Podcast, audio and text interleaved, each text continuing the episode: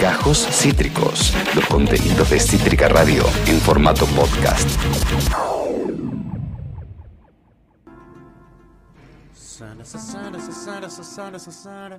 En el Conspiraciones del día de hoy hablaremos de mitos urbanos y teorías locas, endemoniadas, que persiguen al rock and roll. Comience, mi querida Tuti. Vamos a hacer una cosa. Para, primero y principal, decir que esto, ya lo hemos dicho, pero lo vamos a repetir, este, este segmento, esta sección Sí. que hemos dado en llamar Conspiraciones, por... eh, Frecuencia Índigo, que es una gran revista mexicana Exacto. en distintas plataformas. La pueden encontrar en Instagram. La revista, por supuesto, es online. Eh, capaz que en México lo encuentran en papel, pero entiendo que es online. Es online, Y es excelente y tiene una hermosa nota que se llama Mitos urbanos y teorías locas que persiguen al rock and roll. Exacto. Muy completa. Vamos a hacer un pantallazo general de varias de estas teorías. Ninguna está 100% desarrollada, pero les propongo Sí. que la que más les interese nos la tiren y un día desarrollamos, el, el próximo Conspiraciones desarrollamos esa teoría Me puntual. encanta, me encanta que Bien. voten. Porque hay un montón, o sea, digo, acá, estamos como por arriba y En todas algunas tienen se otro- puede profundizar, ¿eh? Se puede profundizar. Exactamente. Vamos a ir con la- el primer mito Sí. eh, detrás de una emblemática banda que ha sido el primer tema, la primera banda que hemos pasado en el día de hoy, que es la nada más y nada menos eh, extraña banda Kiss. Exacto. ¿A quién no, o sea, qui- Besito. ¿quién no le bizarrea un poco Kiss? Es una bizarreada de Kiss. Es una Dejémonos de bizarreada. Saquémonos las caretas. El mito es que es la banda adorada de El Diablo. Sí. ¿Por qué sucede esto? Sí. Claramente Kiss es de las bandas que más impacto causa en la gente, ¿no? Por la apariencia, por los shows. Si alguien pudo ver en YouTube algún show de Kiss, es rarísimo. Rarísimo. Mm. Rarísimo. No va conmigo. No, no va es conmigo. rarísimo. Las pinturas, los Mm. La le- puesta en escena. La lengua, la... rara. Lo de pisar pollitos que hace Jim Sí. Simon. Mm, Ay, sí, bueno, muy, muy, muy raro. Algo que llama la atención desde el principio es el nombre de esta banda, Kiss. Como no tiene mucho que ver Beso, con beso lo que muestran después. con lo que se muestra eh, después. Como que suena un poco fuera de lugar, ¿no? Sí, la verdad que Y sí. ante esta situación em, empezaron a surgir rumores que le quieren dar alguna explicación más lógica a que una banda como Kiss se llame Kiss. Claro. ¿No?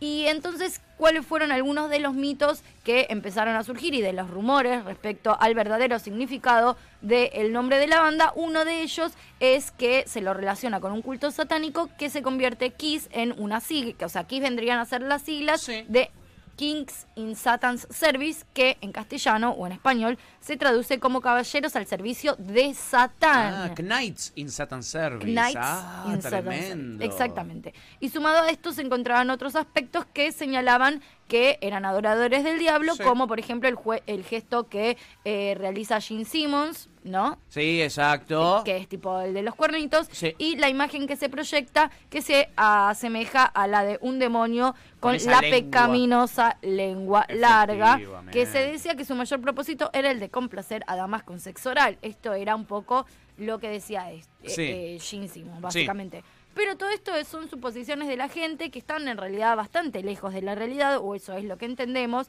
pero obviamente Kiss lo aprovechó inteligentemente para hacer publicidad. Dicen que en realidad el nombre, la- el verdadero significado del nombre, tiene que ver con una sugerencia de Paul Stanley que hace referencia a una de sus primeras bandas. Ah. Exactamente, eh, del baterista Peter Chris, que se llamaba Lips. Lips es Labios. labios. exactamente. Y así entonces jugaban con la famosa frase de los labios al beso hay un solo paso, del dicho al hecho de los labios al beso. Sí. Y mientras que la famosa seña supuestamente evocaba al diablo, pero solamente es una casualidad que ocurre en un concierto cuando Simmons intenta saludar al público mientras eh, mantiene en su mano la, plumilla, o sea, el- Sí, la- la púa, la púa. con la que estaba tocando. Ah, mira Boston. Así que no se sabe muy bien. Lo que, lo que sigue siendo real es que Kiss no es un nombre que les quede del todo bien. Para nada, no tiene nada que ver con, con la banda en sí, con lo que uno ve de la banda, Sí, ¿no? Totalmente. Bueno, vamos a ir a otra, que esta es más conocido, eh, eh, eh, su, su supuesta vinculación con el demonio. Estamos hablando de Led Zeppelin, Sí. ¿eh? y que mucha gente los vincula con el ocultismo, ¿eh? Y de haber hecho tratados con el diablo para llegar al éxito que ha tenido Led Zeppelin. Bueno, este, por ejemplo, es uno de esos que en los que se podría profundizar. Muchísimo se podría, se podría teorizar sobre esto. Bueno, para nadie, me parece, es un secreto, y si para vos era un secreto, ahora te lo dessecretamos en este momento, que el, el guitarrista, el mítico guitarrista de Led Zeppelin, el señor Jimmy Page, eh, Jaime eh, Páginas, eh, es un entusiasta de las ciencias ocultas. Es más, él en Inglaterra tiene una biblioteca directamente, eh, eh, eh, digo, exclusivamente de libros de ocultismo. Sí. Es de lo único que, de, los- de lo único que vas a encontrar libros en la librería de Jimmy Page es eh, eh, de este tipo de Y temas. tiene una librería también, no solo su biblioteca personal, sino que una librería donde Claro. vende libros de ocultismo. Tremendo. Solo de eso, aparte, no vas a encontrar otra cosa que no sean libros de ocultismo. Y es por eso que, bueno, eh, eh, hay muchas, muchas historias referentes a que el tipo realizó un pacto con Satán para divulgarse, para promocionarse, ¿no? Eh, eh, supuestamente, ¿en qué consiste esta teoría? Supuestamente Jimmy Page llegó a un acuerdo con el diablo para que el, el diablo le enseñara a tocar la guitarra como la toca él. Porque toca muy endemoniadamente y toca muy zarpadamente la guitarra Jimmy Page, hay que decirlo. Sí, lo raro es que si esto es real, no haya muerto a los 27. Es raro eso. Es raro eso. Esa es la única, el único fleco colgando que le encontramos a esta teoría. Eh, y supuestamente lo que dice esta teoría es eso. Él se convierte en un prodigio de la guitarra a partir de este acuerdo que eh, eh, cierra con Satán.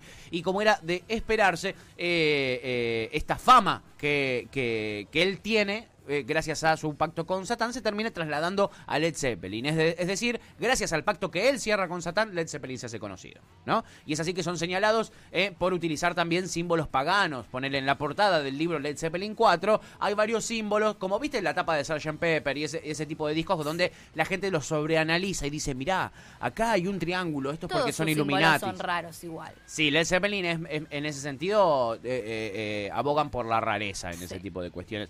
Y bueno, también es muy conocido que eh, si escuchás el tema que nosotros pasamos, Stairway to Heaven, al revés, es un mensaje satánico. ¿eh? Es un mensaje satánico, es un mensaje subliminal satánico. ¿Y, y por qué dicen que eh, mencionan al diablo en Stairway to Heaven al revés? Porque es un pacto para llegar al éxito con esa canción y justamente es la canción más conocida de Led Zeppelin. Quizá hay gente que no le gusta Led Zeppelin, que nunca escuchó Led Zeppelin, pero ese tema lo recontra, recontra tienen. Lo super tienen. Eh, bueno, a tal grado llegaron los rumores del vínculo entre Jimmy Page y el diablo que hay una teoría que sostiene que gracias a este trato con Satán que hace Jimmy Page, eh, sacrifica Jimmy Page al hijo de Robert Plant. Sí, es demencial. Es demencial esa conspiración. Sí. Podemos, podemos profundizar si quieren algún día. Pero lo que se dice es eso. Hay una teoría, eh, hay muchas teorías al respecto de que Jimmy Page y Led Zeppelin sacrifican al hijo eh, que fallece de, eh, de Robert Plant. Digamos que es muy lejos. O sea, está lejos de ser real. Está lejos de ser real, el pibe tenía una infección estomacal. Sí. Pero más allá de eso es lo que dice la gente que le gusta la giladita y la falopa conspiranoica, ¿no? Digámoslo. Bueno, ahí está eh, eh, Jimmy Page, ahí está Robert Plant, ahí está Led Zeppelin. Ahora nos vamos a ir a un lado satánico de verdad. Sí, Esta es probablemente la más bizarra. Sí, Esta es muy probablemente la más bizarra porque además cuenta con una persona que efectivamente fue bizarra y que sabemos que sí estuvo involucrada con un montón de cuestiones satánicas y religiosas. Totalmente. Concretamente se sabe y ha sido condenado por ello. ¿Quién es? Nada más y nada menos que Charles Manson. Uh. Charles Manson, también recordemos, eh, Marilyn Manson, se llama Marilyn, se pone de nombre artístico Marilyn Manson justamente porque hace un nombre entre Marilyn Monroe y Charles, Charles Manson. Manson, y ahí es que queda Marilyn Manson. exacto. Charles Manson quiso ser un rockstar. Esta es la pregunta Uh. que nos hacemos.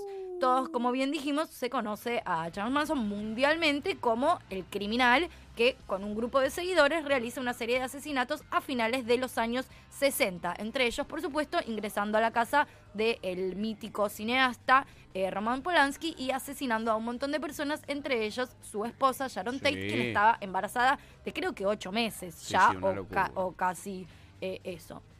Es el líder, por supuesto, de la familia Manson y pudo haber llegado a ser un rockstar, aunque ustedes no Me lo está- crean. me estás jodiendo. Sí, estaríamos hablando en un contexto distinto si esto hubiese ocurrido. Mucho antes de su faceta como, como autor intelectual de estos homicidios y estos asesinatos, era un músico aficionado eh, y de hecho eh, tuvo presencia en la escena underground de Los Ángeles. O sea, fue Ah, mira, llegó a, a tocar. Exactamente, Mirá. de hecho ha tenido vínculo casual con el baterista y miembro fundador de The Beach Boys, Dennis Mirá, Wilson. mirá. Estoy tan sorpresa como todos Yo ustedes. también, amiga. Y ha llegado a, incluso a rumorearse que audicionó para incorporarse a una de las bandas que fue sensación en la época como The Monkeys. A ese nivel. Eh, después de haber sido condenado por sus actos criminales, muchas grabaciones de canciones escritas e interpretadas por Manson salieron a la luz, confirmando su pasado como músico frustrado. Si quieren, ahora escuchamos un breve pedacito. Yo claramente no la quise incorporar porque me parece bizarrísimo como tema en sí pasar a Charles Manson cantando. Entonces lo cambiamos por parte de la religión de Charlie García. Pero podemos escuchar un breve momento. A verlo. Listo, ya está. Hasta me parece No, suficiente. no, déjalo, que nos Me caiga la maldición. Que nos Me caiga la parece, maldición. me parece un montón escuchar a Charles Manson. Lo peor es que no era malo. Te iba a decir, no es malo. No eh, era malo. Es muy.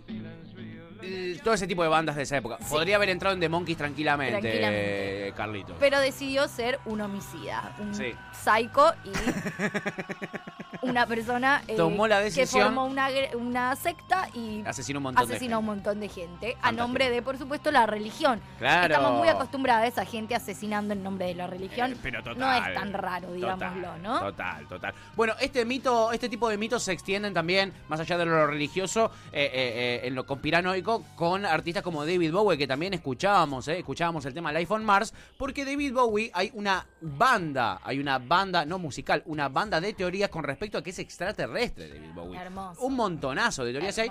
Hay que decir que él tiene una fijación, o tuvo una fijación muy importante con los extraterrestres, Hay que con decir que no me sorprendería. No me sorprendería que Ya fuera su extraterrestre. cara era muy, muy Sí. extraterrestral. El tema de los ojos de colores, eh, todo ese tipo de cosas. Mm. Mm. Después hay, hay, hay, hay algo que a mí siempre me, me llamó la atención, que es Space Oddity, Odisea Espacial, el disco que él saca, sale el mismo día que el hombre llega a la luna, boludo. Sí. Es impresionante. Es raro eso, sospechoso. Sí. Sospechoso. Sí. Y bueno, después también tiene un montón de... Tiene el disco eh, The Rise and Fall of Ziggy Stardust eh, and the Spiders from Mars.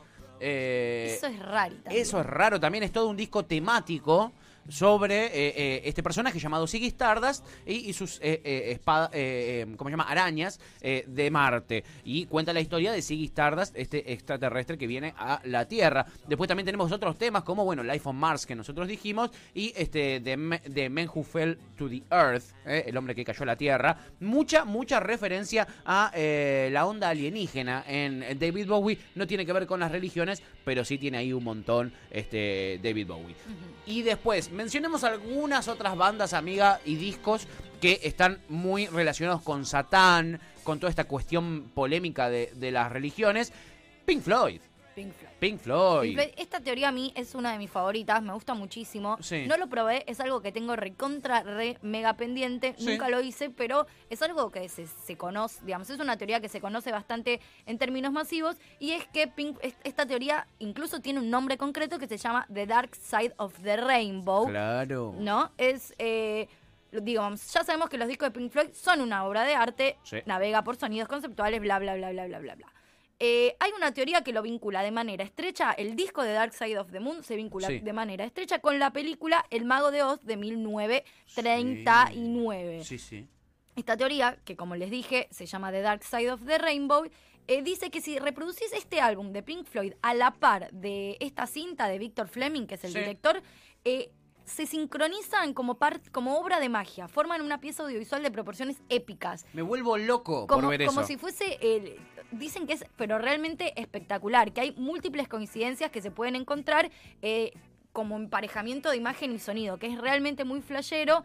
eh, Nada, por ejemplo, eh, la canción Money, Money coincide con la transición de la película del blanco, eh, de blanco y negro al color, Sí. eh, o escenas eh, de los albores del tema Eclipse, donde Sí. se puede escuchar una serie de latidos casi al final de la pieza, donde Dorothy acerca su cabeza al pecho del hombre de hojalata para darse cuenta de que carece de corazón. Me estás jodiendo. De todas maneras, aunque podría haber sido un experimento, Pink Floyd siempre eh, negó que exista Sí. alguna relación entre esto, dice que no, que no se inspiró para nada esta película en la producción de The Dark Side of the Moon y que debe ser una casualidad de algún loco que una vez puso las dos cosas al mismo Y tiempo. flashó, flashó en colores. Ahora, yo conozco Sí. gente que lo ha probado y que dice que es, Te vuelve loco. no, no, que es de lo más flashero que ha vivido. Si quieren clavarse algún alucinógeno algún día e intentarlo, puede ser muy interesante. Recomiendo, o juntas o por separadas, ambas cosas son espectaculares. Este Uf. disco y esta película me parece una belleza épica también. Uf. La verdad es que las dos cosas son increíbles. Hay que probarlo. Hay que probarlo, chickens. Hay que probarlo. Y hay infinidad más, ¿eh? Infinidad más de teorías conspirativas y religiosas alrededor del rock. ¿eh? Lo tenemos, bueno, a, lo tenemos a los Rolling Stones. Tenemos un montón, pero ahí tiramos un par de las más importantes, de las que más nos parecieron eh, eh, cercanas a este tema de la diablez, el satanismo. Y si se quedaron manija, de vuelta, repito, y no me voy a cansar de repetir, Frecuencia Índigo, Revista de México, en internet, ponen mitos urbanos y teorías locas que persiguen al rock and roll y les va a aparecer. Incluso si ponen conspiraciones sobre el rock and roll, les va a aparecer esta nota de frecuencia índigo que es divertidísima y es muy completa y van a enterarse de cosas que no sabían. Yo muchas sabía, muchas no. No, exactamente. Y tiene mucho más ¿eh? Eh, la nota y frecuenciaíndigo.mx eh, para chusmear. La verdad está